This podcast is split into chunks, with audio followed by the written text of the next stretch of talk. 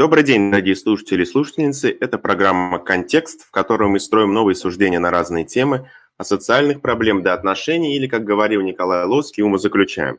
И сегодня в нашей студии я и мой коллега Иван. Добрый день. Напомню нашим слушателям и слушательницам, что наши выпуски вы можете слушать на всех подкаст-платформах, платформах, на нашем сайте по ссылке в описании. И подписывайтесь на наш Инстаграм, чтобы не пропускать передачи. Сегодняшняя тема нашего обсуждения была выбрана вами, поэтому поговорим о том, как феминизм меняет науку, с какими проблемами сталкивались и продолжают сталкиваться женщины, ученые, и каковы их причины. Эпиграфом этой программы я выбрал отрывок из стихотворения известной русской математини, а с 1989 года член иностранного, член-корреспондента Петербургской академии наук а, Софьи Ковалес, Ковалевской. Она стала первой в России, в Северной Европе профессоркой и первой в мире профессоркой математики. В последние годы жизни Софья Васильевна не только занималась наукой, но, наукой, но и мечтала о серьезной литературе. Вот так вот в ней совершенно волшебным образом соединились две страсти – математика и литература. Поэтому сегодня в честь такой важной темы будет ее стихотворение. Если ты в жизни хотя на мгновение истину в сердце твоем ощутил, если луч правды сквозь мрак и сомнения ярким сиянием твой путь озарил, чтобы в решении своем неизменном рук не назначил тебе впереди, память об этом мгновении священном вечно храни, как святыню в груди. Тучи сберутся громадой нестроенной, небо покроется черной мглой, с ясной решимостью, с верой спокойной. Бурю ту встреть и померься с грозой. Живые призраки, злые видения сбить тебя будут пытаться с пути. Против всех вражеских козней спасения в собственном сердце ты сможешь найти. Если хранится в нем искра святая, ты всемогущ и всесилен. Но знай, горе тебе, коль врагам уступая, дашь ты похитить ее, невзначай. Вот такое вот прекрасное стихотворение отлично вписывается в тему нашего сегодняшнего подкаста. Ну, хотелось бы начать с того, что Вообще на портретах выдающихся ученых в школах или университетских кабинетах мы видим преимущество, преимущественно мужчин. История же женщин, ученых, это не просто история достижений. Это в первую очередь история сопротивления и борьбы. История э, существования, я бы так сказал, несмотря на.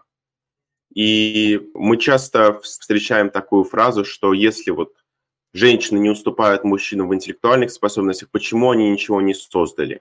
Всегда приводятся аргументы, вспоминаются гениальные ученые, философы, писатели, и всегда это почти мужские имена, но, никак, но редко бывают женские. И подобные аргументы же звучат, они абсолютно бездарные, эксплуатируются почти в каждой дискуссии вокруг любого а, равноправия в академической среде. И традиционным аргументом является пользу того, что вот у женщины интеллектуальные способности ниже, является то, что женщина рождается каким-то хуже или слабее.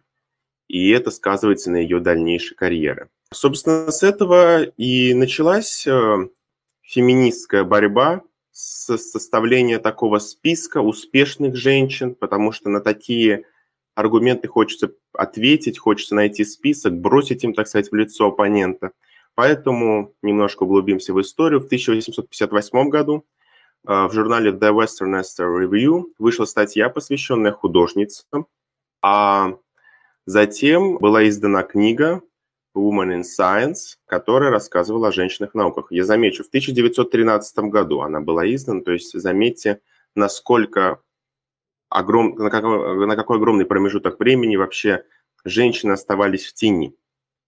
И эти произведения имели действительно большое значение, поскольку вообще феминизм, и мы к этому еще вернемся, феминизм 20 века рассматривал женскую уникальность в какой-то мере, ее непохожесть на мужскую, ставил вопрос личной автономии, свободы, искал их пути реализации.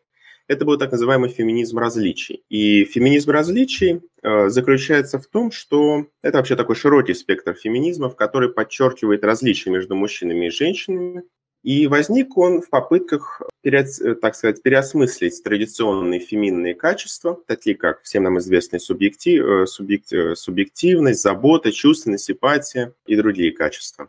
Но, к сожалению, у него есть массу недостатков, и их активно критикуют, в том числе, что он, кроме этих качеств, не учитывает никакие другие, допустим, какое-то классовое различие между самими женщинами. Я бы хотел сказать, что классический абсолютно вопрос э, а, по поводу влияния женщин на науку и искусство – это вопрос о количестве художниц уровня Ван Гога или деятельниц науки уровня Эйнштейна. Феминистки второй половины, второй волны уверенно отвечали таких много. Однако сейчас мы можем абсолютно точно сказать, что попытка наладить диалог в этой плоскости ни к чему не может привести, потому что он риторический реагируя на него ожидаемым образом, вы не только не сможете ничего привнести э, структурированного в разговор, но и вы потакаете патриархальному, патриархальной риторике в этом, так как вы подкармливаете ее.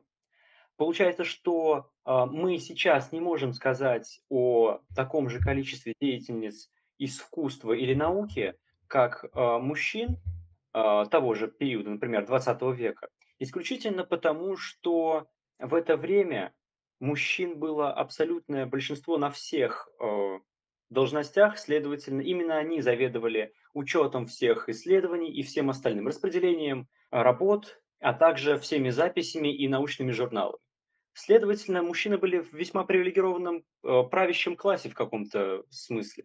Так что э, Линда Нохлин Э, сказала, что женская проблема является сугубо мужским изобретением. Так же, как, например, извините меня за сравнение, но еврейская проблема является исключительно э, произведением нацистов. Настоящей проблемой является сущность наших социальных институтов и искусственно культиви- культивируемых моделей мышления и поведения. Без учетов этого факта также самый длинный список исключительно одаренных женщин затеряется среди мужских достижений. Да, я здесь абсолютно с тобой согласен, Вань. Я считаю вообще, что отвечать на вопрос, почему нет гениальных женщин, и пытаться вот в стиле такого феминизма различий привести какой-то обособленный список, это не совсем, знаешь, такой системный подход. И я аргументирую, почему это так. А, на примере философской такой работы 99 а, -го года, на английском она называется Has Feminism Changed Science или как э, феминизм изменил науку под авторством Лонды Шинбергер. И вот в своей книжке, я так кратко по ней пробегусь, она задается такими вопросами. Приведет ли включение большего числа женщин в научной области к созданию социально более ответственной или с точки зрения философии эпистемически более успешной науки? как э, наука изменила феминизм и какого рода это был феминизм, какие науки, какие аспекты науки были изменены, были ли изменены вопросы, которые ставят перед собой ученые, может быть, даже подверглась какой-то трансформации само содержание той или иной науки, ее концепции, гипотезы. А в своей книжке э, Шибингер начинает обзор с утверждения, что как либеральный феминизм, это одно из направлений феминизма, так и то, что называют феминизм различия, о котором я уже говорил, имеют свои слабые стороны или тупики. А, либеральный феминизм поощряет женщин к приобщению к науке, оставляя при этом нерешенные вопросы гендерной идеологии, которые как раз формируют на протяжении всей нашей жизни научный и культурный институт, о котором говорил Иван, и как раз в которых и есть сам корень проблемы – она, э, такой подход не оставляет их э, нетронутыми совершенно, без изменения. Напротив же, феминизм различий, как правило, он э, вот как раз подчеркивает гендерные различия до такой степени, что иногда романтизирует те ценности, которые традиционно считаются женскими. Он это делает не для того, чтобы платить гендерное равенство, а как раз это такое, знаете, побочное явление поиска отличных от мужских женских способов познания. Вот если порассуждать о нем, вот какой тебе такой подход, вот от, от, отстраняясь от Шинбергер, как тебе, какой подход тебе кажется ближе? Вот такой либеральный феминизм в плане того, что женщины должны идти, идти в науку, но при этом не менять ее основную, такую, знаешь, вот гендерную идеологию, которая там есть. Или наоборот, феминизм различий, который должен создавать и романтизировать вот некоторые женские ценности, создавая тем самым свою женскую науку, скажем так, свои способы познания? А, я думаю, что у авторки весьма взвешенная позиция, потому что она как раз-таки придерживает такой золотой середины между двумя этими понятиями, что частично в каких-то местах будет э, удобнее и правильнее воспользоваться феминизмом различий и сказать о том, что а, женщины в каких-то местах в настоящий момент, например, в чем-то могут не то чтобы уступать мужчинам, как бы вот это получше сформулировать. В общем, одним словом, я бы хотел сказать, что здесь важна тонкая грань и между феминизмом либеральным и феминизмом различий, и нужно устоять на ней. И то, и другое важно, и то, и другое нужно и применимо. Ну, в данном случае авторка, она, да, как ты правильно сказал, она придерживается некой золотой середины и считает, что нужны такая, знаешь, здоровая, не то чтобы здоровые отношения, а постоянная коммуникация между учеными и тем, кто занимается гендерной критикой науки. Как раз критикуя феминизм различия, она считает, что женщины должны вот держаться подальше от концепции вот той самой феминистской науки, которая прославляет вот такие чисто феминные черты и проецирует их на научные, научную область, такие как чуткость, недоминирующую экологичную позицию, дружественный подход к людям, ну такой. Я не говорю, что это как-то плохо, но когда это прописывается традиционно феминными чертами, это, я считаю, с этим не согласен, это нужно искоренять. Я полностью, в принципе, согласен, потому что как будто бы э, мы видим какое-то разделение труда в научной сфере, как будто бы женщинам хотят отдать а, не знаю, на съедение или нет, как будто, знаете, бросить палку просто, чтобы заткнуть э, рот э, феминисты, которые согласны с тем, что мужчины в подавляющем большинстве представлены в, на научных специальностях, а, как будто им хотят отдать все вот эти социальные науки, такие как социология, политология, психология, вот это все. А мужчинам оставить то, в чем они уже преуспели. Хотя, казалось бы, наоборот, нужно сделать так, а, чтобы все научное сообщество состояло не исключительно из двух лагерей мужского, технического, допустим, и социального mm-hmm. женского, а нужно mm-hmm. сделать так, чтобы это был э, такой идеальный э, организм, в котором посты занимают и научные должности и мужчины, и женщины в приблизительно одинаковых количествах. Мы не ну будем ну, да. говорить о введении норм каких-то. Ну, квотирование, ты знаешь, в некоторых социальных институтах бы и не помешало в какой-то точке, в какой на каком-то уровне, но это отдельный Возможно, разговор. Мы можем... безусловно. Да, мы можем поговорить об этом в конце, когда будем анализировать, как нам решать те или иные проблемы в академической среде. А, ну, конечно, понимаешь, это же все исходит из того, что вот эту концепцию феминистской науки – это такая прикрытие вот этим традици... оправдание традиционных феминных черт. То есть, ну вот женщины же у нас хорошо коммуницируют, давайте мы им как-то недоминирующую область, дружественную повестку и так далее, чуткость. И это начинает связываться с социальными науками в большинстве случаев. То есть пытаются какими-то мнимыми биологическими или психологическими факторами оправдать то, что женщин в науке недооценивают.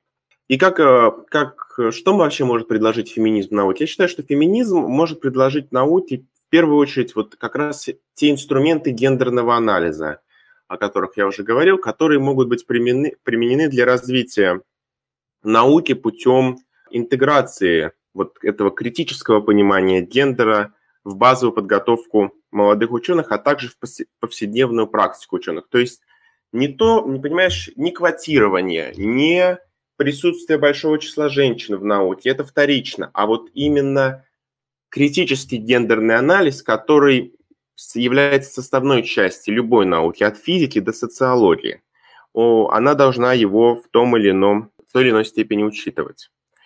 Но здесь сразу у меня встает вопрос про то, что бывают ли вообще ошибочные гендерные исследования, бывает ли ошибочный гендерный анализ. Автор эсса об этом не пишет, но у меня вот есть очень интересный пример, я бы хотел его с тобой обсудить. В начале октября, примерно год назад, э, трое американских ученых рассказали, как они за год написали 21 фейковую статью на различные социальные темы.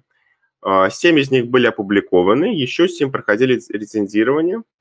И в тот момент когда вот этот самый такой фейк был раскрыт. Были на самом деле абсурдные названия, я приведу одно из них. Цитирую. «Реакция людей на культуру изнасилования и проявление нетрадиционной сексуальной ориентации в собачьих парках Портленда, штат Орегон». То есть совершенно глупое, совершенно глупое название, не имеющее по себе никакой научной повестки. Другое, другая статья вообще являлась неким перефрази, перефразированной главой из книги Адольфа Гитлера, но при этом редакторы журналов это напечатали, приняли, и как раз сами авторы фейков говорят, что эксперимент доказывает, что американское научное сообщество, я бы так сказал, англосаксонское, но они различаются, наверное, в той или иной степени, готово в угоду повестке, э, поскольку оно якобы ангажировано этой повесткой, пропустить в печать любую ерунду, которая этой повестке соответствует. Вот какое твое мнение по этому поводу, Вань? Вообще, мне кажется, это хороший пример. Несмотря на всю ее фейковость, и можно сказать, что это как бы вред, но он, он обнажил очень важные проблемы в социальных исследованиях и в критическом гендерном анализе.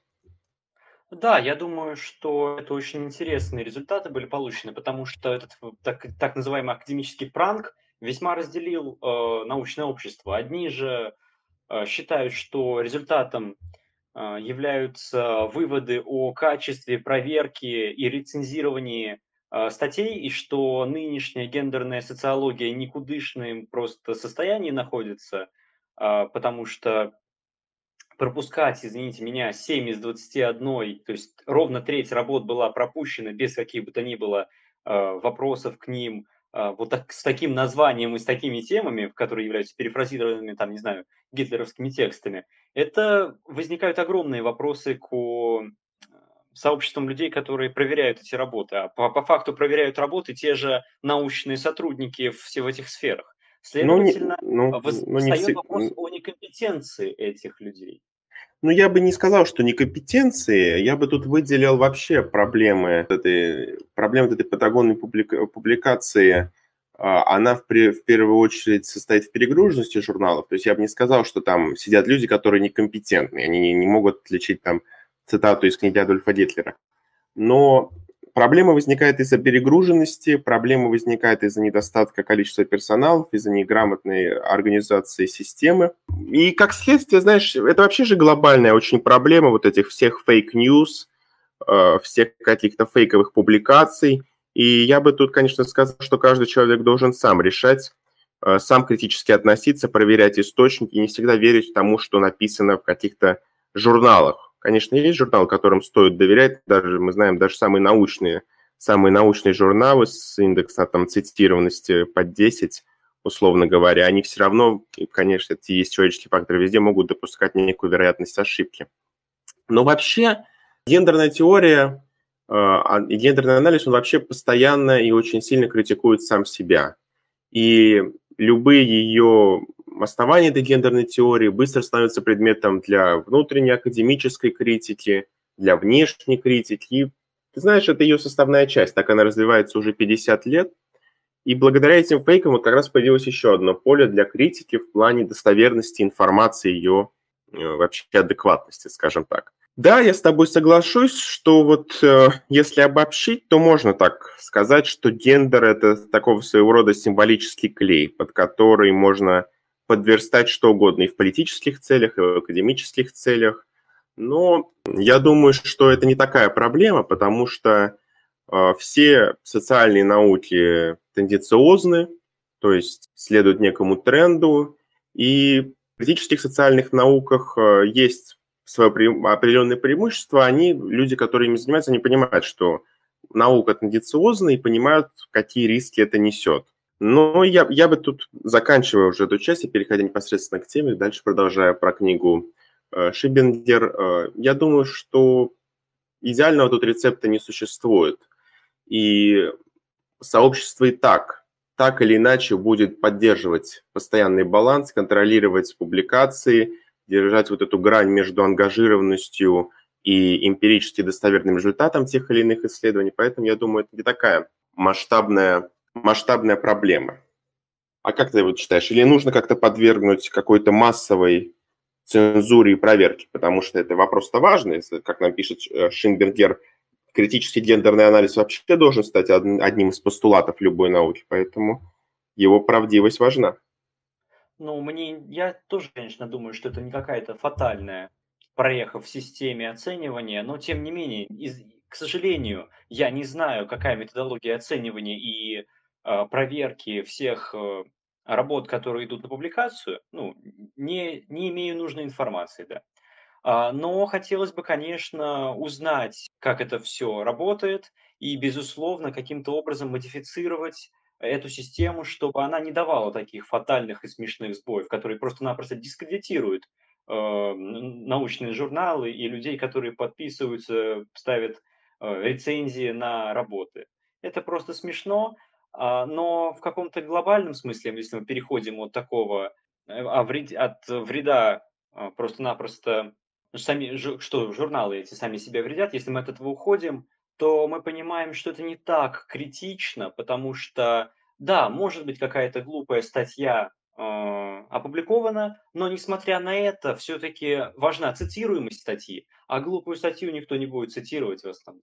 А глупая статья может быть цитируема исключительно для того, чтобы гендерный вот этот наш э, критический анализ показал, что и такие статьи тоже существуют. То есть, в принципе, они могут иметь и какой-то положительный смысл. Это топливо для будущих исследований. Соглашусь. И скажу, ну, я, как, как, уже говорил, это постоянно развивающая модель вообще. Гендерная наука, она построена на критике, поэтому, да, я с тобой абсолютно согласен. Чем больше критики, наверное, тем лучше. Возвращаясь к Шинбенгер, вообще зачем нужны эти инструменты гендерного анализа? Они как раз позволяют понять, э, почему вот так называемая конвейерная модель, которую преподносит либеральный феминизм, э, не сильно работает в академической среде.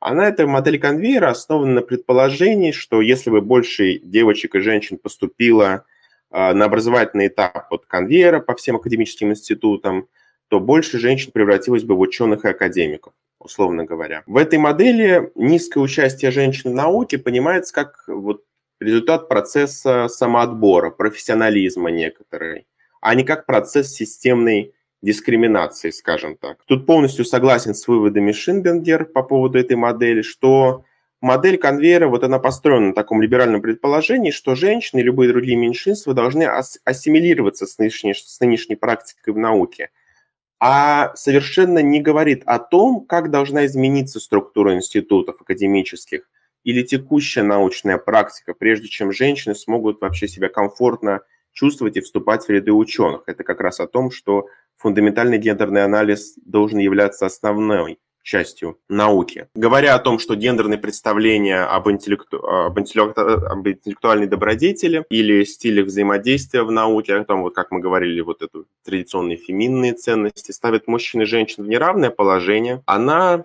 Шимбингер, также приводит некоторые очень забавные факты, о том, как вообще науки без женщин сводили свои выводы к очень таким гетеронормативным примерам. Вот, допустим, приматологи.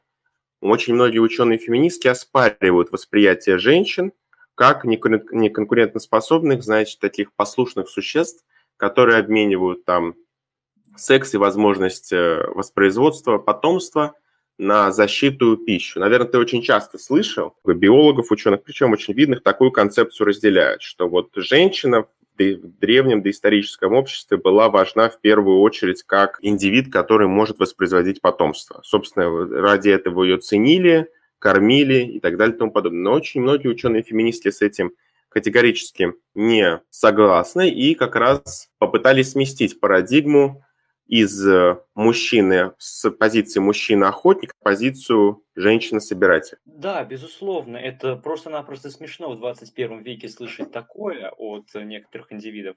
А, у нас есть очень негативный опыт в этом плане, потому что я вот не так давно, читав э, пост-постмедиа статью, озаглавленную «Мальчику нужнее. Женские истории о недооцененных научных достижениях», а, эта статья полностью содержит в себе огромное количество примеров того, как э, дискриминация по гендерному признаку мешает женщинам продвигаться по а, карьерной лестнице в научных кругах, просто потому что, вот, например, как говорит э, одна из э, авторок небольшого комментария, что Просто-напросто комиссия решила, что такую хорошую рецензию на меня оставили, потому что я переспала с одним из членов этой комиссии.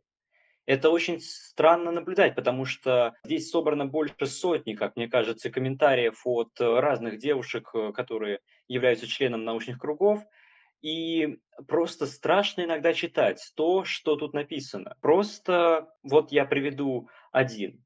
А, я присутствовал на кандидатской защите Екатерины Шульман, где а, вальяжные профессора говорили ей а, и и другой диссертантке э, в таком духе. Наши девушки украшают нам кафедру, они и хозяюшки, и вот еще диссертацию, глядишь, защитили. А, убожество. Хотелось бы, конечно, заметить, что э, человек, который давал этот комментарий, свое вли- внимание сначала показал, значит, что девочки у нас тут хозяюшки и красавицы, и только потом э, сказал, что диссертацию, возможно, они и защитят, возможно, им хватит ума защитить эту диссертацию. Просто как будто к людям второго сорта иногда отношения здесь. Да, это как раз, это уже как бы абстрагируется, абстрагируется немножко от непосредственного метода научного познания, то есть мы здесь не говорим о каких-то теориях научных, а вообще о восприятиях женщины в академической среде, как ее воспринимают, с какими проблемами она сталкивается. И позже мы обязательно приведем вам, уважаемые слушатели и слушательницы, статистику, где наглядно видно вот наглядно подтверждаются эти примеры, приведенные Иваном, в том, что женщин очень сильно недооценивают в научной среде. Но возвращаясь, давайте уже закончим вот такой глобальной научной концепцией, то, как на нее влияет феминизм. Я уже сказал, что Шинбингер, приводя примеры о приматологах, говорит о том, как именно вот этот критический гендерный анализ дает новые, открывает новые области познания. Я не хочу сейчас говорить, что, знаете, вот я не обладаю такой компетенцией, я не биолог, и не приматолог, чтобы э, утверждать, э, что доисторическое там общество развивалось не по тем концепциям, которые, которые традиционно приняты. Но я считаю, что вот такая критическая позиция с точки зрения феминизма важна. Даже если она в чем-то не права, даже если есть какие-то спорные моменты. Вот возникновение этого спора, возникновение дискуссии по этим вопросам, разрушение вот этих традиционных представлений, которые могут также транслироваться совершенно не подкрепленные никакими фактами, просто потому что, ну, вот, ну так принято. Это очень важно. Все равно, вот э, это, это главная суть. Даже если в чем-то есть какие-то несогласия, возникновение этой дискуссии очень важно. Для этого и нужна, нужен гендерный анализ в, в основах любой из наук. То же самое и в разделе физика некоторых математических точных наук. Там гендерный аспект тоже э, очень важный и нужен, потому что та же физика построена как достаточно жесткая наука э, со своими авторитетами, со своими иерархией, влияет на женщин и приводит к некоторой недопредставленности женщин в физике по совершенно таким, как мы уже говорили, глупым суждениям о том, вот как Ваня сказал, они же вот эти суждения про то, что хозяюшки формируются на том, ну, какие вы физики, ну, у вас же мозг там совершенно ложный факт, который ничем не подтвержден, только не было критического гендерного анализа, он закрепился в головах у людей, и даже у ученых людей, что вот тотальные способности ниже, способности к точным наукам ниже, хотя это не так, имеет никакой научной базы. Но без критического подхода к этому, без второй стороны, которая может оппонировать и говорить, нет, это не так, приведите, докажите. Эта позиция закрепляется в головах у людей, закрепляется в научной среде и приводит к тому, что на защите диссертации женщин воспринимают не как равных коллег, которые готовы вести плодотворную дискуссию, а как таких, знаете, э, хозяюшек, которые вот э, пеленки постирали, детей уложили и решили немножко наукой побаловаться. Также очень хотелось бы отметить, привести другой пример, как вообще содержание на некоторых наук, практических наук, меняется с приходом туда женщин. Вот, допустим, Майкл С. Махони, есть такой исследователь, он пишет о том, что женщины-инженеры изменили практику разработки программного обеспечения, и у меня есть э, отличный по этому поводу пример, но прежде чем хотелось бы вот отдельно остановиться на некой такой компьютерной сфере, сфере, коль мы заговорили о технологиях. Я думаю, наши слушатели и слушательницы знают, может, не знают, что в компьютерной среде очень сильно недопредставлены женщины в сфере IT. И этому есть статистические примеры. Да, безусловно. А, даже несмотря на статистику, я могу прямо сейчас сказать, что а, так как я являюсь э, студентом а, инженерного, так скажем, направления, а также в моем кампусе находится большое количество студентов какого-то компьютерного профиля и информационной безопасности, я могу точно сказать, что представленность женщин, девушек среди студентов а, это где-то 25-30% от общего числа студентов. Мы видим просто-напросто меньшее количество заинтересованных людей в поступлении. Хотя, как, как, как ни странно, мужчины и женщины практически одинаково в настоящее время оценивают свои цифровые навыки и дают им ну, абсолютно средние оценки, около 5 баллов по 10-бальной шкале. Нет никакого различия, нет никакого различия между женскими и мужскими а, навыками в области IT. Также уровень цифровой грамотности у женщин отличается буквально незначительно. Это 62 пункта у мужчин и 58 пунктов у женщин. При этом те цифровые навыки, которые непосредственно связаны с работой или интересами женщин, например, использование возможностей цифровой технологий в общении, развитых у них не меньше, чем у мужчин, абсолютно на том же уровне. Женщины и мужчины, в принципе, одинаковые, часто используют персональный компьютер или ноутбук, но женщины в целом проявляют меньше интерес к технике и сфере технологий. Они реже, чем мужчины, следят за новостями, трендами, меньше проводят время в популярных программах, мессенджерах, там, не знаю, социальных сетях, например. Вообще за технологическими э, изменениями следят меньше, если мы говорим даже о молодом поколении, казалось бы, здесь мы должны выровнять этот, этот гендерный разрыв – но все равно, если мы посмотрим, только 42% девушек интересуются новостями в сфере технологий, а напротив 73% юношей интересуются. То есть видите, какой разрыв почти, почти в два раза. И очень важный аспект э, из того же доклада, это Иван привел доклад, доклад статистический доклад НАФИ, такого исследовательского центра социологического, что вот когда заходит речь, чтобы оценить знания и навыки со стороны другого пола, то ситуация меняется. И мы видим, что четверть россиян считает, что женщины хуже справляются с работой, связанной с некоторыми информационными технологиями, точными науками. Э, и сами женщины после этого начинают заявлять, что им в целом хуже удается такая работа, мы не можем сказать, объективно это или нет, но у нас есть вот такая статистика. И как следствие вот этого всего, вот э, этого воспитания, о котором мы еще поговорим, девушки вдвое реже юноши выбирают для профессионального развития сферу IT. Этому способствуют и родители прежде всего, которые реже рекомендуют IT-сферу э, для получения, образова... для получения дальнейшего образования своим дочерям, нежели сыновьям. Так, Дочкам бы порекомендовали идти в IT-сферу 3% родителей, а сыновьям 10%. То есть видишь, Ваня, какая разница? В три раза. Это еще раз говорит о том, что все, большинство гендерных стереотипов берут свое начало в детстве и в тех нормах, которые транслируют, транслирует нам семья и общество на ранних этапах становления личности. Я бы даже сказал, что не большинство, а абсолютное подавляющее большинство, то есть все гендерные стереотипы идут оттуда просто потому что они начинают сами себя воспроизводить, тем самым э, продолжают жить в нашем обществе. Поэтому именно тем мы должны заняться, что искоренить э, при воспитании. Это, как, как ты сказал, приводит к тому, что вот на это технические направления, или как это называется в, анг, в англосаксонских вузах, STEM направлении, поступает меньше девушек, чем юношей. После этого женщины реже выбирают э, работу в сфере информационных технологий, а если и выбирают, то, как показывает доклад, то они становятся э, больше торговыми представителями или менеджерами, в то время как мужчины, программисты, занимаются непосредственно разработкой различных программных обеспечений. И в результате всего этого мы получаем вот как раз этот замкнутый круг, из которого вырваться можно только путем сознательных и регулярных усилий. Где-то введение гендерного квотирования на позиции в вузах, мотивация девушек занять информационными технологиями и в вузах, и на школьном программе, повышение уровня цифровой грамотности, стимулирование более активного участия в IT-сфере. И, конечно, огромную роль играет семья, школа, а потом и вуз. И когда в ВУЗ приходят девушки, которые хотят учиться информационным технологиям, они, а им говорят, или техническим специальностям, а им говорят, что вы сюда пришли мальчиков искать, ну, это многое говорит вообще о ВУЗе. Я не буду сейчас называть имена и учебные заведения, но скажу, что такие вузы есть в Российской Федерации, я бы даже сказал, их в городе в Москве. Одного, уточним.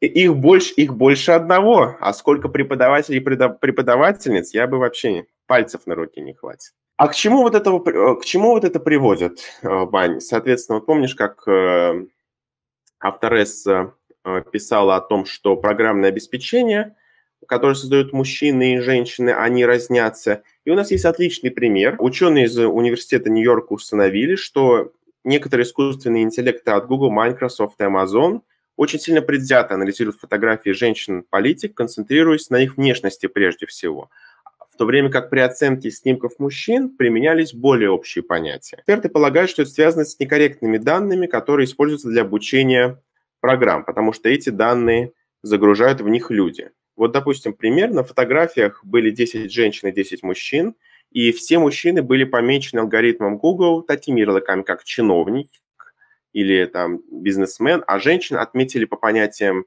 связанным с такими традиционно феминными качествами, внешностью, например, волосы, улыбка, шея. И вот мы на этом примере видим, что и не объективен. Но я знаю, что ты со мной не согласен, и ты считаешь, что искусственный интеллект, он и должен быть необъективен, поскольку он репрезентует некоторое общественное настроение. Да, я бы вот хотел уточнить в этом плане, что бесполезно э, думать о том, что искусственный интеллект может быть сколько бы нибудь э, не предвзят, потому что для тех, кто не знает, проведем такой небольшой ликбез – а, искусственный интеллект – это не, просто-напросто нейросеть, которую обучили на большом количестве ответов обычных людей, которые видели те же фото или подобные им.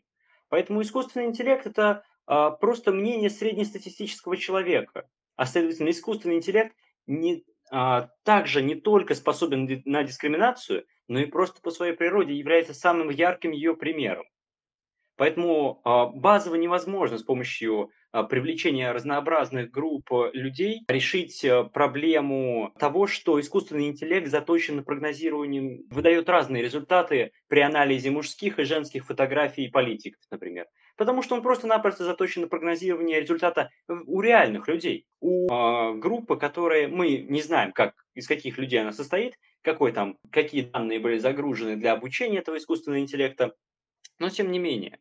Искусственный интеллект просто-напросто прогнозирует мнение людей, которые как раз-таки источают эту дискриминацию. Следовательно, необходимо менять не, гру- не группу девелоперов, да, которые пишут код для этого искусственного интеллекта, а необходимо менять входные данные. Ну, в качестве возможного примера можно ввести какие-то квоты или весовые коэффициенты в нашем случае для пола корреспондента, что может некоторо повлиять на а, данные, которые получаем мы тут? Ну, я бы так, ну, понимаешь, есть две проблемы. Есть разные искусственные интеллекты, то есть какие-то алгоритмы закладывают разработчики, условно говоря, и вот тут, когда у, допустим, у группы разработчиков из трех человек или из десяти человек, им в руки попадает право так этот искусственный интеллект написать, условно говоря, то они могут туда вложить свое понимание. И вот этого надо избегать. То есть это на уровне разработки.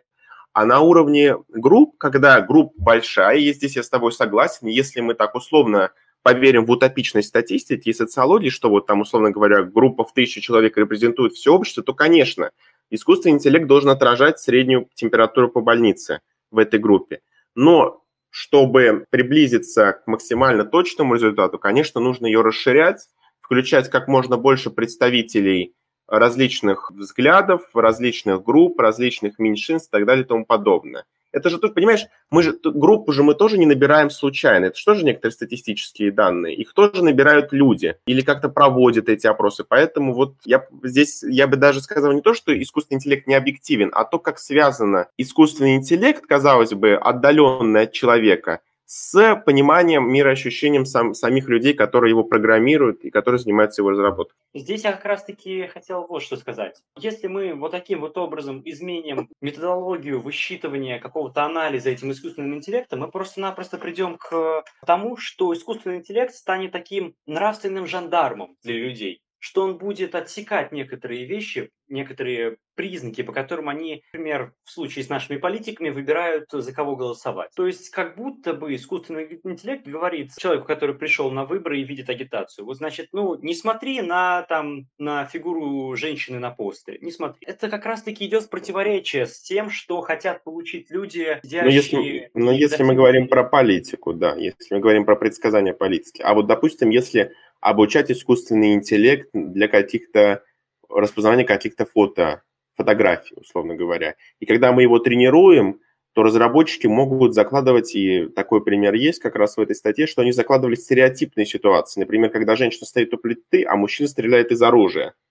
И как бы получается, что мы искусственному интеллекту, как ребенку с рождения, закладываем такие стереотипные картинки. Мы же не показываем все многообразие, э, многообразие женщин, условно говоря. Ты со мной согласись, что там женщина у плиты – это ну, некорректная статистическая выборка всех женщин. Безусловно, безусловно. Поэтому вот я и говорю. Э, комиссия, которая, ну не комиссия, а ну, какое-то я... агентство или что-то, что будет точно знать, что нужно дать искусственному интеллекту или какая-то там несколько специалистов, не обязательно IT-сектор, которые будут знать, что нужно дать э, искусственному интеллекту, чтобы ну дальнейший его анализ не был вот таким вот... Не, не, не был таким однобоким, да. Группам лиц, да. Однобоким, да. И поэтому, конечно, вот как и, говори, э, как и говорила наша, наша, геро, наша героиня, Шимбингер, вот именно поэтому инструменты гендерного анализа так и важны в науке. И как раз на примере искусственного интеллекта мы сейчас, уважаемые слушатели и слушательницы, вам привели наглядный пример, почему гендерный анализ важен и нужен. Без него, без критического понимания вот гендера и о том, и о том как устроены те или иные где-то стереотипы, э, создать нормально работающий искусственный интеллект невозможно. Потому что если посадить трех разработчиков, которые там верят в то, что женщина только стоит на кухне, то у вас искусственный интеллект будет однобокий.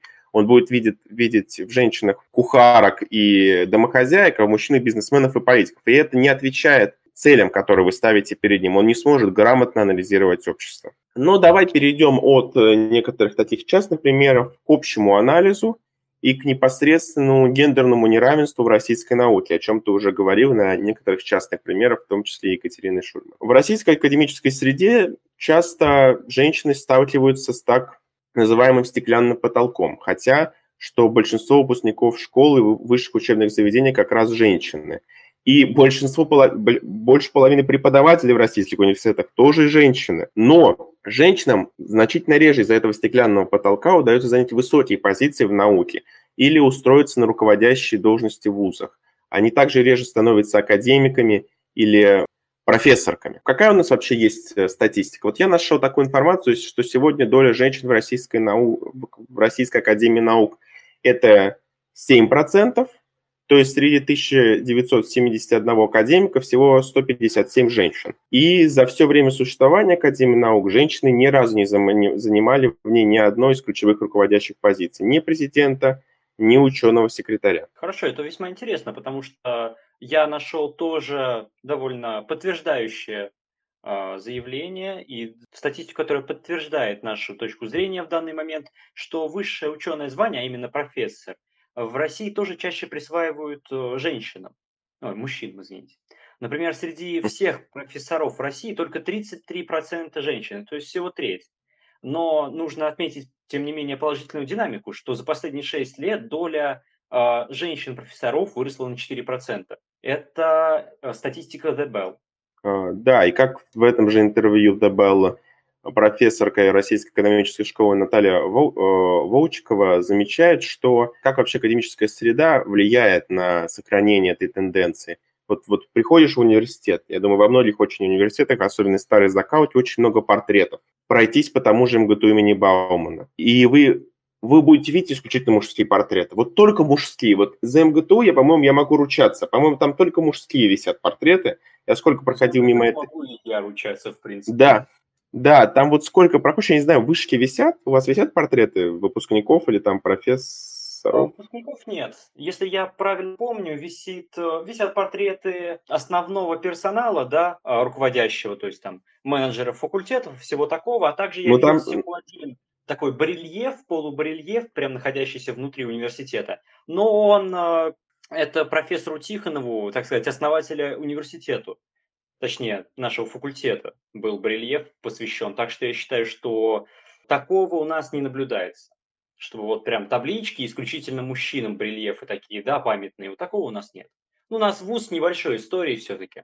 Нужно тоже иметь в виду. У вас есть очень, очень такой, знаешь, очень феминистский пример профессорки, я не помню, я не знаю, какое, да, я да, не помню, да. какое звание, которая возглавляет матфак. Точно. Значит, очень интересный кейс а, Александры Скрипченко, которая стала первой женщиной-деканом матфака Высшей школы экономики. А, я замечу, первый, первой женщины, заметьте, на дворе 21 да. год, либеральный вуз Высшей школы экономики, это первая женщина. Она стала деканом, до этого училась в лицее, в лицее вторая школа, получила математическое образование, защитила диссертацию, и вот недавно дала интервью Forbes э, Forbes Women, в котором, собственно, и рассказала про свою ученую карьеру и то, что ее вдохновляет в математике. Это очень э, позитивный пример, как для высшей школы экономики, так и для всей э, академической среде для всей академической среды в Российской Федерации. Э, продолжу еще немножко про статистику, э, если ты не против. Про цитируемость. Статистика, что с 1955 года по 2005 год мужчины во всем мире в среднем публиковали за свою научную карьеру на три статьи больше, чем женщины. В России разрыв этот же еще больше. Мужчины публиковали на 9 статей больше. К тому же статьи, написанные мужчинами, цитировались в научных работах на 30% чаще. Это очень важный показатель, даже больше, чем там всякие степени, кандидаты, про, профессоры и так далее, докторы наук, потому что цитируемость в научной среде и публикация статей – это, собственно, основные механизмы, по которым тебя признают как э, видного ученого. Без них ты не то что миру не станешь известным, но и в научной среде будешь серой мышью. И женщины как раз э, в эту тень и попадают. И все эти отчасти, все эти показатели объясняются тем, что в России, да и во всем мире э, на женщин ложится обязанность вести домашнее хозяйство. Такое эмоционально-бытовое обслуживание мужчины, как бы сказали бы некоторые феминистки. Вот, э, да и семьи. Традиционное женское занятие, традиционный гетеронормативный стереотип, скажем так – и вот по, по, на данные, по данным в России на 2014 год женщины в среднем тратили на это 18,4% своего древного времени, а мужчины лишь 8%. Вот такой большой разрыв, который впоследствии приводит к карьерным проблемам для женщин, как в обычных профессиях, так и в научной среде. Еще бы очень хотелось э, отметить, что мы видим, как процент женщин в некоторых науках становится меньше течением э, времени. Допустим, в химии, которая достаточно долго оставалась самой женской среди мужских наук, скажем так, в последние годы наблюдается тенденция сокращения доли женщин.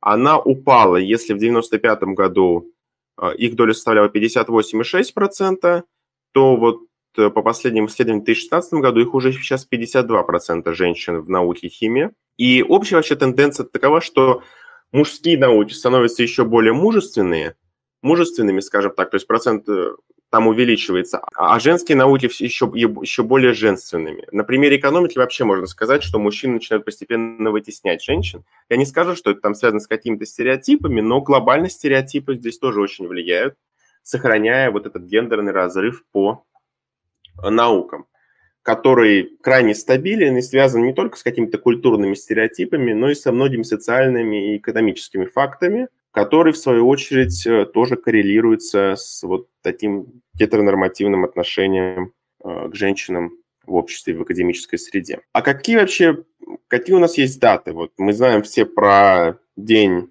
8 марта, День борьбы за женские права, а не День цветов, тюльпанчиков и коробок конфет. Ну, я так сказал, если кто-то об этом не знает. Может, вы не знаете, зайдите в Википедию, почитайте. Но есть же еще один день, женский день, какой, Иван, по решению ООН учрежден? У нас, значит, 11 февраля ежегодно, начиная с 2016 года, по решению ООН отмечается Международный день женщин и девочек в науке International Day of Women and Girls in Science.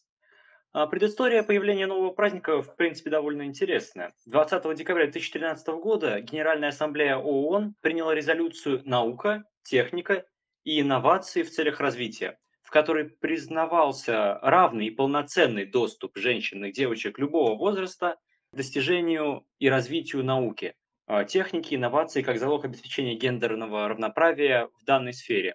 Это цитата дословно из э, доклада ООН чтобы вы понимали. И... То есть ООН обратила внимание на сию да. проблему и вот таким ну, вот да. образом решила популяризировать науку женскую. Ну, ну, ну, поздновато. В 2015 году, конечно, мы им это не поставим заслуженно, но лучше Абсолютно. поздно, чем никогда.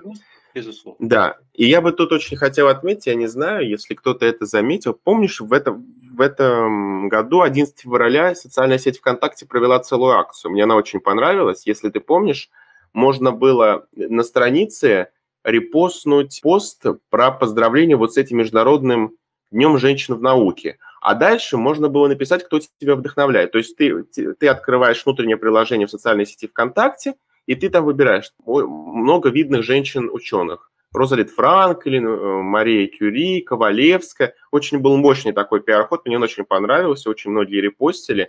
И это, конечно, прекрасно, что социальные сети обращают на такие, праздники, на такие праздники внимание и всячески их популяризируют. Это не только информированность людей увеличивает о достижениях женщин в науке, но и вообще снимает, вот, выводит из тени женщин и девочек-ученых, вдохновляет их, я бы мог, даже могу так сказать. Но есть еще и другой праздник. Каждый второй вторник октября в мире отмечают День достижений женщин в науке, в науке, технологиях, инженерии и математике. Это такой локальный праздник.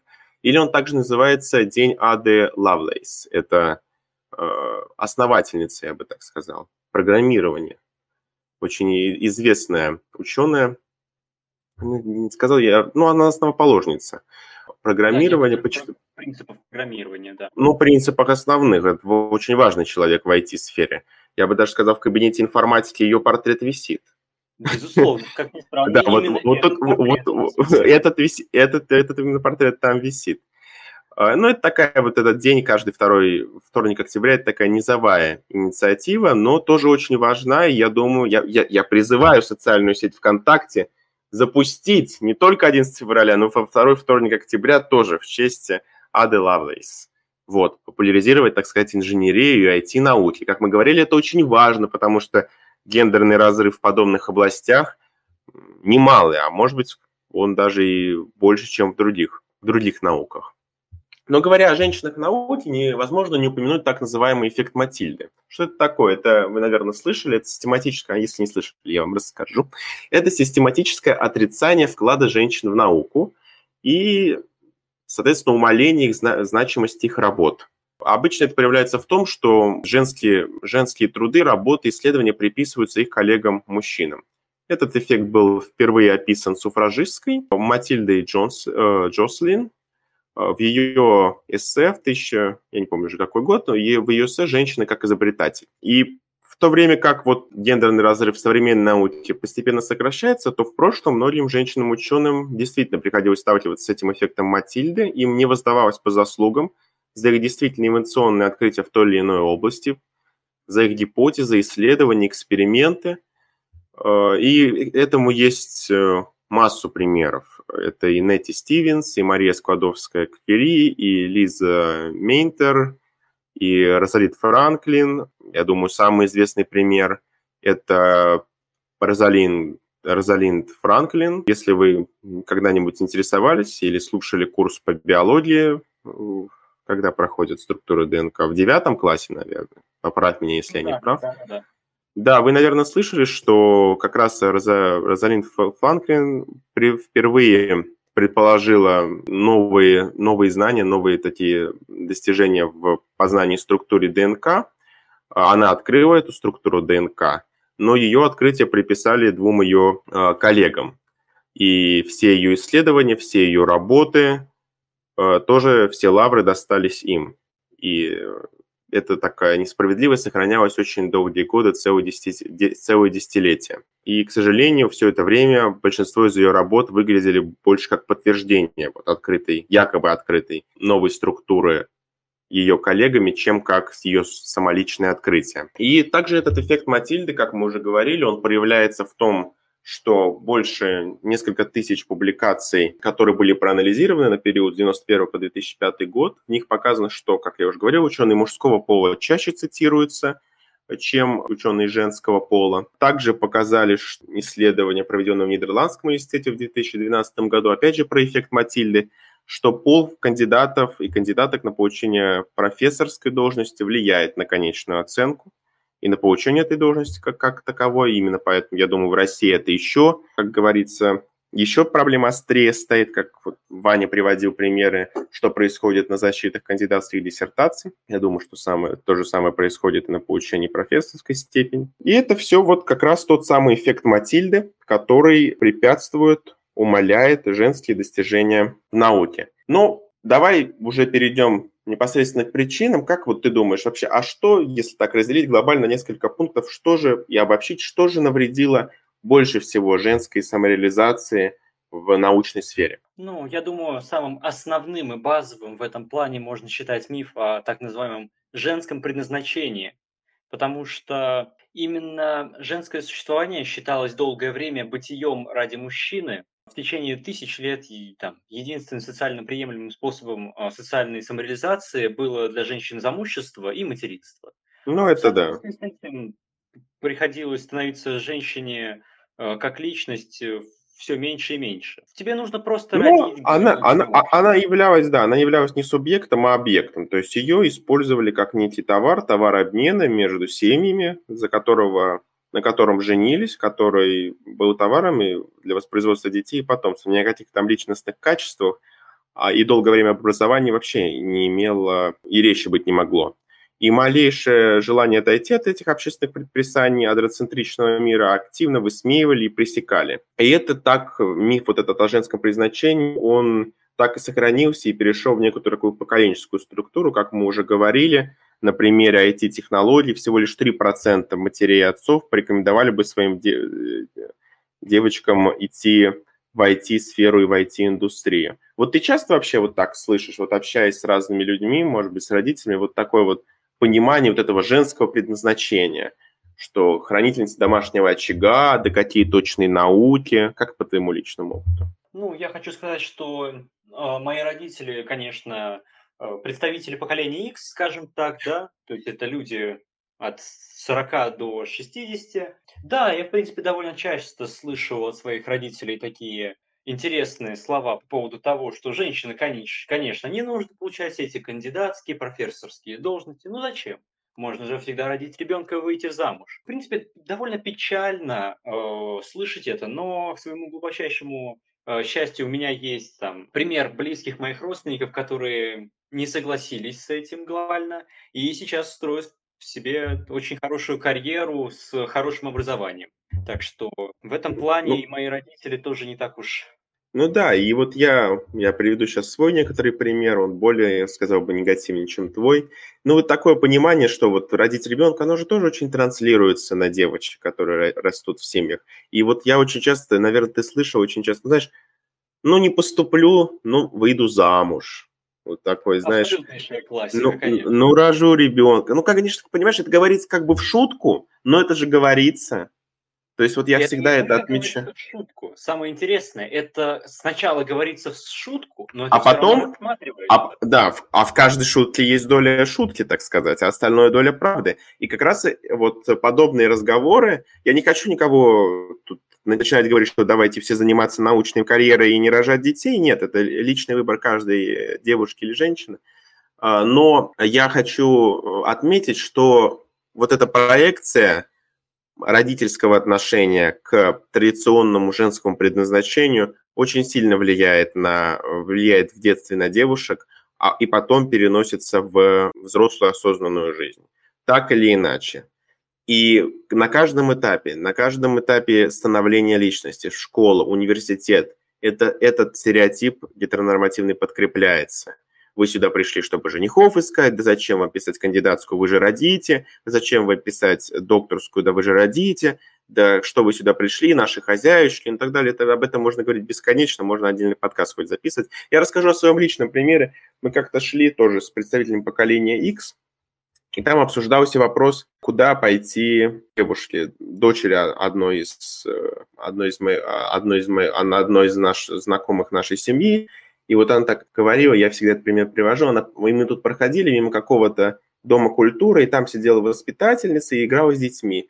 И она с таким умилением, эта э, женщина говорит, э, уже ну, ей лет 40, наверное, она такая говорит, ой, как, ой, как хорошо, с детьми, вот она женская работа, с детьми играть, вот, вот бы как бы хорошо девочке туда бы пойти и устроиться, да, да. Понимаете, и это образованные люди, я просто хочу вам отметить то, что это образованные люди, они живут среди нас, они не какие-то там мракобесы. Но вот этот стереотип о том, что девочки лучше с детьми, девочки не надо там войти в сферу, это все трудно, но это не для девочки и так далее и тому подобное, это очень э, распространено. Я даже слышал от одного э, кандидата наук в МИФИ, то, что да зачем, они же потом замуж выскакивают, зачем им на ядерную физику идти, ну тогда, ну это вообще какой-то бред. Это, такие высказывания только в России, наверное, возможно, потому что в остальном мире бы этот, академик, этот бы человек больше бы не работал в университете. Вот, но ладно. Перейдем ко второй причине, как раз вот к этой к связи поколений в плане последовательного развития и последовательного передачи вот образования. То есть в Средневековье, в, древне, в древности, да, в 18-19 веке, как уже сказали, что если, как мы уже сказали, э, вообще женщин не рассматривали как субъект, как э, то, что как личность, как личность, которая может реализовать себя в научных областях, поэтому очень долгое время такого понятия, как женское образование, вообще не было. Если оно было, то оно направлено было исключительно на Э, семью, наведение быта и так далее и тому подобное. Это все домашнее образование, которое, конечно, ни в каком сравнении могло идти с университетским образованием их братьев и сыновей. И оно не мыслилось как плацдарм для, для карьеры, его рассматривали как атрибут, некий бонус. Вот у нас девушка на французском, знаешь, это вот в романах русских писателей, на, на пианино играет, разговаривает на французском, песенки э, поет и так далее и тому подобное. Мне очень здесь нравятся цитаты Си, Симона де Бувар, в ее книге «Второй пол», и она так об этом пишет. Цитирую, «Мальчик осознает родительское верховенство через чувство соперничества, тогда как девочка воспринимает его с бессильным увлечением». И это подтверждает то, что вот эти как раз знания, умения не передавались от отца дочери, и любое образование мыслилось как недопустимая потеря женственности. И в этом контексте любая самореализация в науке становилась недостижимой. Были, конечно, исключения, но это были скорее исключения, очень редкие. Э, миф, а не то чтобы миф, а такой стереотип э, мужчине-творце. Как ты думаешь, вот как он вообще пересекается с таким общим пониманием андроцентричного мира? Ну, мужчина-творец – это абсолютно такая духовно созданная, затем романти... романтизмом воспетая э, концепция, а, которую явно определил, определила Линда а, Нохлин. Как говорится, великий художник, пишет исследовательница, это неповтори... А, неповторимый, божественный, описанный в сотнях мифологий, с рождения несет в душе какую-то загадочную сущность, называемую гениальностью или талантом. И она, будто убийство, всегда вылезет наружу какие бы обстоятельства ей не препятствовали. Это она говорит о мужчине и о его будущем, и о его долге э, творца некого, который э, а, все взращивает, все создает, как будто мужчина именно своим, например, предложением создает семью. Именно он как будто бы ее из ничего создает. Что это не женщина потом будет заниматься так называемым сохранением очага, да, а женщина в этом контексте представляется лишь как существо какое-то приземленное и укорененное в физическом, и является лишь символом неким своего потомства. Остается кормилицей, никаким там ни творцом, никакого там величества, денег, таланта, который прорывается наружу, несмотря на любые обстоятельства. И вот этот недостаток этой божественной сущности в квадроцентричном мире не только лишает объективности, о чем я уже говорил, но и превращает ее в вещь. Тем самым никак, она не может реализоваться в интеллектуальной работе. Вот э, тут же надо еще сказать, ради каких целей работал тот же мужчина, он мужчина или женщина. Допустим, мужчина работал, не, наверное, в большинстве случаев не только для того, чтобы сохранить существование, а чтобы так э, раздвинуть мировыми границами, заложить основы э, будущего, а женщины взамен оставались только время сидения, лелеяние домашнего уюта и вязла в этих навяз, навязанных мировоззренческих стереотипов, в том числе и идеи о главной цели женщины как экономическом воспроизводстве э, потомства. И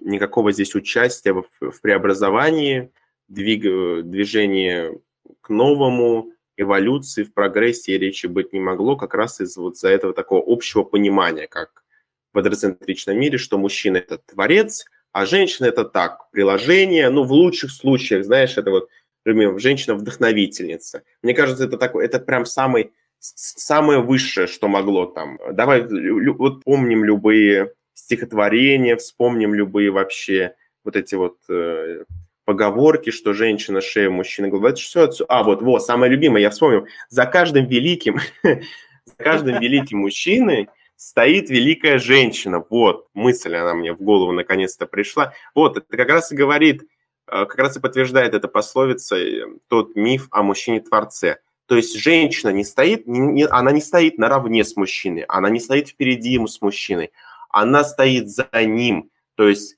это как раз о, о том, что женщина является приложением к мужчине, она его вдохновляет, там помогает, э, как э, жена Льва Толстого ему роман переписывает, то есть за ним стоит, но вот как субъект она не выступает, она только объект, как э, вещь некоторая. Ну и заканчивая, я думаю, что мы всегда э, очень большое внимание говори, э, уделяем институциональным проблемам. И как вот ты думаешь, как политика образовательных и научных институтов вообще подкрепляет э, отсутствие большого количества женщин в науке? Ну, рост уровня образования среди мужчин почти не повлиял на давно нами сформулированный комплекс э, представления о женщине и ее э, назначении. Ну, в эпоху Средневековья самым очевидным э, считался тезис, что женщина не способна анализировать и мыслить самостоятельно, только воспроизводить чужие мысли. А ну да, стоять за мужчиной, да. Вот именно, опять же, то, к чему только что возвращаемся к тому, что мы только что обсудили. В общем, со времен Средневековья речь об образовании женщин э, велись, потихоньку начинались. К нынешнему моменту э, женщины уже, безусловно, могут получить почти любое образование, которое они захотят. Безусловно, не дойти в некоторых местах до каких-то руководящих профессорских должностей. Но сейчас уже общество очень свободно и спокойно к этому относится. Но оно долго шло, я скажу, это долго. Оно долго к этому шло, к наличию женского образования. Это долгий исторический путь, об этом можно говорить бесконечно. И я бы здесь хотел бы отметить, что вообще, если мы говорим об истории, что в истории науки, искусств женской, женской, в истории женщин в науке, это не только история открытий, история достижений, но это и история постоянной борьбы женщин, личной борьбы женщин с, с ограничениями на уровне институтов, с ограничениями и препятствиями, которые чинили их коллеги, с сопротивлением вот э, тому самому эффекту Матильда, с борьбу за право учиться и получать образование, с борьбу за право быть признанной в научной среде. Это очень это очень долгая история, и, конечно, вот тех женщин-ученых, которые мы назвали, которые э, были жертвами эффекта Матильды, конечно, их путь восхищает и поражает, насколько это были сильные личности, которые, несмотря ни на что, несмотря на все препятствия, которые чинило им гетеронормативное общество, шли ради науки к своей цели, к своей мечте. Я думаю, стоит под конец нашего подкаста вообще поговорить немножко о том, как мы можем изменить вот эту академическую среду, как мы можем преобразовать институты, чтобы там больше было женщин-исследовательниц и научных деятельниц. Как думаешь, Вань, какие вот по, по нашему подкасту тебе лично выводы напрашиваются? Ну, по моему мнению, нужно начинать все-таки с каких-то базовых вещей, а именно с э, семейного а, воспитание, с выборов а, приоритетов во время поступления и всего такого. Но боюсь, что этим нельзя ограничиться. А, безусловно, нужны систематические изменения в институтах, академиях наук, что нужно повысить текучку кадров, как-то ну, заменить ну, да. и ввести новые должности, причем не те же самые менеджеры и руководители каких-то, не знаю, секретариатства, это нужны какие-то новые сферы, в которых... Нам нужны, в общем, новые места рабочие в научных сферах и академических для того, чтобы создать увеличенный спрос и задействовать вот эти в настоящий момент не до конца использованные ресурсы женщин, исследовательниц и научных э, деятельниц. Это один из базовых таких вещей. Что вы еще? Да, я, я бы сказал, что я с тобой согласен, что нужно менять положение вещей на уровне институтов, потому что залезть как-то и переубедить людей воспитывать девочек по-другому – это бесполезное занятие, так это не работает в социологии. А нужно изменять институты. Как их изменять? Я уже говорил в своем выпуске, вы можете его послушать о проблемах российского образования, вообще как трансформировать систему образования. И в данном случае западный образец образования очень э, хорошо дает нам правильную инклюзивную модель представительства и женщин, и других меньшинств в институтах. Во-первых, это некоторое квотирование, возможно, не на уровне поступления, а на уровне ну, Ваня тут э, морщится, но я все равно скажу, что квотирование иногда это важный элемент вообще преобразования на научной сферы. Не в плане того, что, знаешь, квотирование на то, сколько там девочек нужно принимать, но определенные квоты должны быть, определенные, возможно, льготы какие-то должны быть, условно говоря, не глобальные, но локальные. А и, и я думаю, вот квотирование, где нужно, это в руководящих администрациях университетов, в научных советах, университеты и так далее и тому подобное. Вот там квотирование нужно, чтобы э, люди, чтобы э, женщины, имеющие кандидатские диссертации, имеющие докторские диссертации, имели возможность себя реализовать, и чтобы им не препятствовало консервативное большинство мужское со своими стереотипами, заседающее веками в этих советах. Это, кстати, приведет к тому, что, возможно, появится и женщина ректор университета, женщина-декан, женщина-декана станет больше да. Да, и это, в свою очередь, приведет к изменению. А по поводу популяризации женщин в науке на уровне университета. Нужно создавать, как правильно Ваня сказал, большое количество позиций, большое количество ассоциаций, студенческих организаций. На примере западных университетов есть очень много организаций, так, каких так женщины в науке, женщины в инженерии, отдельные просто женские феминистские организации. Они очень все важны. Зачем они важны? Это не просто какое-то там проедание бюджетных средств чтобы люди, девочки молодые, которые приходили в университет учиться, да и на любом другом академическом уровне, женщины видели, какие у них есть возможности себя самореализовать, что есть положительные примеры, что они могут двигаться, что у них есть карьерный путь, и эти организации их поддержат, будут организовываться вебинары, семинары, встречи. Это очень важно, именно так женская наука и должна популяризировать, ну не женская наука, это я уже феминизм различий начинаю уходить, а популяризация увеличение количества числа женщин в академической среде, вот так будет правильнее. Да, причем если мы сейчас перечислим некоторые структурные изменения в университетах, которые, в принципе, без какого-то дополнительного финансирования можно провести в университете, у каких, как, местами где-то уменьшив расходы на что-то, где-то немножко поджавшись или еще каким-то образом, или найдя какие-то международные или российские фонды, это все можно реализовать без э, государственного вмешательства, скажем так. Да? Ну, ну конечно. Мы, конечно же, понимаем, что это весьма проблематично будет в нашем обществе, но тем не менее. В то время как э, я бы хотел сказать, что весьма важна такая вещь, как общесоциальная э, реформа взглядов, скажем так, что нужно заинтересовать молодое поколение, а также их родителей, что немаловажно, потому что на молодое поколение, безусловно, очень сильно влияют их родители и родственники. Нужно заинтересовать родителей отдавать своих детей, особенно девушек э, в научные, наукоемкие всякие производства и научные исследовательские центры и все остальное. Нужно выделять гранты, нужно создавать какую-то социальную рекламу э, женских научных, э, не знаю, например, должностей да, да, или наоборот. Да, да даже в контексте университета поставить на сайт процент девушек, допустим, в IT-сфере на этом факультете, или какую-нибудь ролевую модель вот руководителя, вот почему, вот я вот, а, что, что руководитель матфака Высшей школы экономики женщина, я узнал вот впервые, готовясь к этому подкасту. Я уверен, что на сайте Высшей школы экономики это как-то не сильно тиражится. Надо разместить, надо подставить, надо показать эту ролевую модель, чтобы девушки, конечно, которые шли конечно. на это направление, вдохновлялись ею. А, вот, я, вот я абсолютно о том же, что нужно с государственной точки зрения трубить во все возможные а, медиа и во все возможные каналы связи с общественностью о том, что это, а, возможно, б, престижно, с, это просто-напросто а, необходимо для общества, для его развития. Взгляд с другой стороны Понимаете, это даже не то, что с другой стороны, это увеличение количества людей, которые могут дать адекватный взгляд. Это не, не просто то, что, будет да. какой-то кардинальный другой взгляд, это будет увеличение числа людей, которые могут дать свой какой-то аргументированный, четкий взгляд на какие-то вещи, тем самым, безусловно, улучшив положение вещей. Э, в... Ре... С, с прагматичной точки зрения рассуждения, реализовать свои возможности, реализовать свой потенциал, дополнительно внести вот этот как раз э, гендерный критический анализ в ту или иную научную сферу, который поможет развитию науки, подстегнет научную дискуссию.